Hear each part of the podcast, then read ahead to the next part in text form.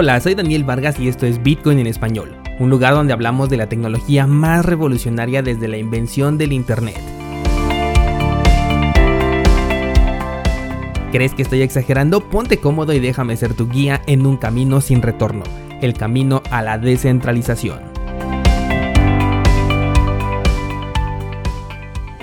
Bienvenidos un día más a Bitcoin en español. Hoy es viernes 2 de octubre de 2020 y ¿qué pasó ayer?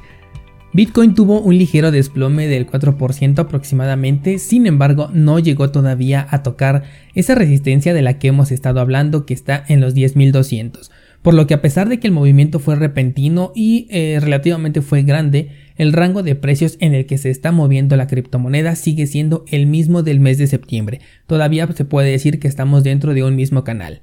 Hay que estar pendientes, ya sabes, te recomiendo que vayas un paso por delante para poder tomar decisiones en cuanto el precio nos dé una pista de hacia dónde se va a dirigir y puedes respaldar si gustas tu análisis con las ideas que publico cada semana, que por cierto ayer subí una más, cursosbitcoin.com diagonal ideas. Cambiando de tema, ayer comenzamos el día con la noticia de que BitMEX había sido acusado de operar ilegalmente en Estados Unidos e incluso uno de sus fundadores fue detenido. Esta persona ahorita tiene que brindar una declaración el día de hoy. Esto es algo que ya se veía venir desde hace tiempo, ya existían antecedentes y evidencia que vinculaba a BitMEX con operaciones en Estados Unidos, lugar donde no tiene esta autorización.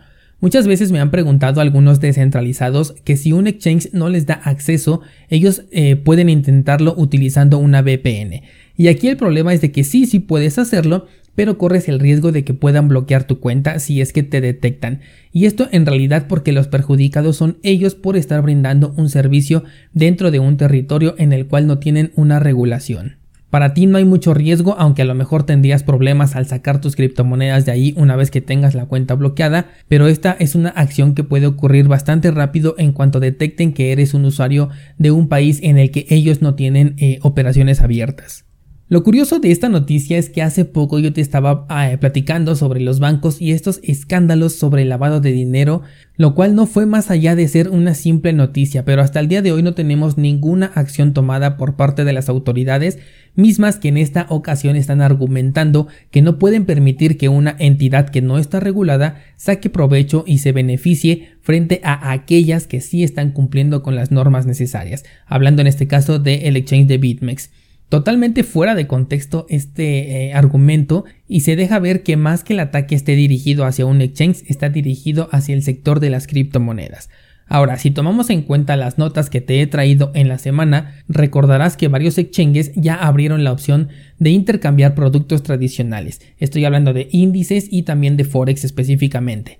Bitrex y Bitfinex son los exchanges de los que te he hablado esta semana y que ya implementaron esto. En el caso de Bitfinex se están creando derivados de los activos tradicionales, lo cual nos debería poner a pensar si este exchange de Bitfinex está cumpliendo con las regulaciones necesarias o veremos entonces una cacería de brujas, que en este caso sería una cacería de exchanges y la trinidad de la B estaría sin duda bajo la mira. Me estoy refiriendo a Bitrex, Bitfinex y Binance, que de hecho son los tres exchanges que más utilizo. Y esto porque todos están ofreciendo estos servicios. Me parece que Bitrex sí tiene la regulación adecuada para Estados Unidos porque incluso permite comprar eh, con tarjeta desde este lugar. Pero para el caso de los otros dos, creo que pronto vamos a saber la respuesta. Sobre todo Binance es el que me preocupa porque ellos suelen ser muy herméticos con sus movimientos y con las regulaciones que entre comillas dicen tener. Esto también debe de servirnos como recordatorio de que dentro de un exchange puedes perder tu dinero por una gran variedad de razones y una de ellas es justamente esta. No pasó nada con BitMEX, los fondos están seguros, la gente puede retirar sus bitcoins si es que así lo decide, o sea, no, no hubo riesgo en este caso, pero la suerte puede ser muy diferente en caso de otro exchange. ¿Qué es lo que va a pasar ahora? Pues yo creo que se le va a llegar a un acuerdo. Finalmente no estamos hablando de un exchange pequeño. BitMEX es una de las casas de cambio con mayor liquidez del mercado de las criptomonedas. Lo he usado varias veces hasta que fue obligatorio utilizar el Know Your Customer. Fue ahí cuando decidí eliminar por completo mi cuenta. Pero yo creo que tienen la capacidad necesaria para poder salir de esta sin problemas. Obviamente estoy hablando de una multa o en el peor de los casos algún acuerdo. Este evento pudo tener algo que ver con la caída que vimos el día de ayer. Repito, el exchange goza de muy buena liquidez y aunque opera con derivados y no directamente con bitcoins, sus movimientos sí que tienen un impacto sobre el mercado y eso pudo haberse reflejado en la caída que tuvimos el día de ayer. Y ya que estábamos hablando de Bitfinex, déjame contarte que ahora eh, la moda está en los rendimientos por holdear tus criptomonedas dentro de las casas de cambio. A raíz de la popularización del staking en diversos proyectos, fue Binance quien comenzó a ofrecer estas recompensas no solo en aquellos proyectos de prueba de participación, sino también en otras monedas con la finalidad de que dejes estacionado tu dinero a cambio de un interés. Después vimos que esto también lo replicaron algunos proyectos DeFi, entre comillas, de manera descentralizada. Esto es exactamente lo mismo que hace por ejemplo Uniswap, lo que está haciendo Binance, claro que desde un punto de vista más centralizado en el caso del exchange, pero finalmente estás proviendo al exchange de liquidez al dejar ahí tus criptomonedas y es por eso que a ti se te da una recompensa, un interés.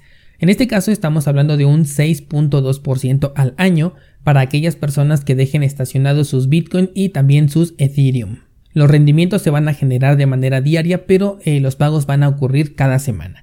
Primero aquí quiero recalcar que al dejar tu dinero dentro de un exchange corres un riesgo de 100 a 6. Es decir, puedes perder el 100% de tus criptomonedas, ya sea por hackeo, por bloqueo por parte de las autoridades, etc. Y lo estás poniendo en riesgo por ganar únicamente un 6%. Pero fuera de ese riesgo puntual, esta clase de acciones hacen que el staking que va a tener Ethereum 2.0 sea mucho menos atractivo. Como sabemos, Ethereum 2.0 va a dar un paso hacia atrás migrando hacia la prueba de participación, por lo que necesitarás tener 32 Ethereum, o al menos eso es lo que se ha dicho, para poder participar y recibir recompensas. La evidencia nos dice que la gente solamente hace staking por el incentivo, nadie lo hace por verdadero amor al proyecto, con lo que si las recompensas del staking de Ethereum 2.0 da un rendimiento menor al 6.2% que está ofreciendo Bitfinex, ¿por qué elegir el proyecto original si Bitfinex te da un interés más grande? Este puede ser el pensamiento de la mayoría de personas que quieran participar o al menos se bifurcaría la decisión de dónde dejar tus criptomonedas. Mientras algunos podrían decidir dejarlo en el proyecto nativo, otras personas podrían elegir a Bitfinex por el rendimiento mayor. Ya estaríamos creando una bifurcación, no de criptomonedas, sino de en dónde colocar tus Ethereum. Ahora, muchos pueden pensar, bueno, pero es que el de Ethereum va a ser descentralizado y pues no es tanto así, porque en prueba de participación, a mayor participación, como su nombre lo dice, mayor peso vas a tener. Eso quiere decir que el poder de la red va a estar en unos cuantos, aquellos que tengan una mayor cantidad bloqueada. Por otro lado, para los usuarios que no son ballenas de criptomonedas y no pueden participar en el staking porque no tienen sus 32 Ethereum, aunque sí se les va a abrir una ventana para poder depositar y recibir micro recompensas, lo más probable es que estas sí sean menores a las que te puede ofrecer Bitfinex, porque en el caso de Bitfinex puedes tener incluso medio Ethereum y ya puedes estar participando por ese 6.2%. Por lo que si el incentivo real es el dinero y en ambos casos tienes un cierto nivel de centralización, me atrevo a pensar que muchos van a elegir a Bitfinex. Además, Binance también hace lo mismo. Aquí no recuerdo cuánto te da de interés, pero ya tiene bastante tiempo que está ofreciendo este servicio. El punto de lo que te estoy contando es que todavía ni siquiera tenemos fecha tentativa para Ethereum 2.0 y ya tienen nuevos problemas. Me pregunto si a raíz de esto ellos incrementarán las recompensas que vas a recibir y si esta decisión sería sostenible. Y ya que estábamos hablando de Ethereum, voy a invocar una de las noticias que te estaba platicando el día de ayer y es sobre SingularityNet el cual ha decidido migrar gran parte de su cadena hacia Cardano. Ayer la nota quedaba hasta ahí como una prueba para poder ver cómo funcionaba, pero hoy ya se ha declarado que están dispuestos a abandonar por completo a Ethereum siempre y cuando la implementación sea exitosa y la comunidad así lo prefiera. El fundador ha dicho que si el proyecto ve que las ventajas son superiores dentro de Cardano, entonces harían una migración total. Y si hay cosas de Ethereum que los usuarios quieren, entonces se quedarían con la cadena original de Ethereum. Aquí el poder lo tiene la comunidad, porque por capacidades técnicas Cardano ya es superior a Ethereum y lo que se puede construir en una también se puede construir en otra y además con un lenguaje de programación más sólido en el caso de Cardano. El fundador de Singularity volvió a hacer énfasis en las falsas promesas que ha hecho Ethereum a lo, largo del tiempo y en que Cardano es uno de los actores mejor preparados para poder alojar su proyecto y brindar la solución que ellos están buscando. También hizo hincapié en los desafíos que presenta Solidity como lenguaje de programación frente a Plutus, que es el lenguaje que ofrece Cardano. ¿Recuerdas lo que hablamos sobre Polkadot y el señor Gavin Good? Bueno, pues es justo esto a lo que yo me refería. Si no sabes de qué te estoy hablando, cursosbitcoin.com diagonal análisis y chécate el video que tengo sobre Polkadot. Por último, quien parece no haber pensado bien las cosas antes de elegir su token fue Atari, la empresa de videojuegos que está muy próxima a sacar su token, el cual será del tipo ERC20. Así es, un token de Ethereum. Creo que las criptomonedas tienen una enorme oportunidad dentro del terreno de los videojuegos. Ya te he comentado la gran ventaja que tienen las criptos aquí, porque los gamers sabemos darle valor real a un activo que es digital, por lo que utilizar criptomonedas o tokens digitales como método de pago es algo prácticamente nato en este sector. Por mi parte sostengo mi postura en no invertir en ningún token ERC20 por ahora hasta que podamos ver cambios en su estructura o bien migraciones de proyectos. Y con esto vamos a cerrar esta semana descentralizado. No olvides entrar a cursosbitcoin.com. Esta semana hubo mucha actividad en la página. Tuvimos nuestras tres clases de cajón. Tenemos tres ideas trading y además un análisis cripto con el video de Polkadot. Así que por favor sácale provecho a todo el contenido que he creado para ti.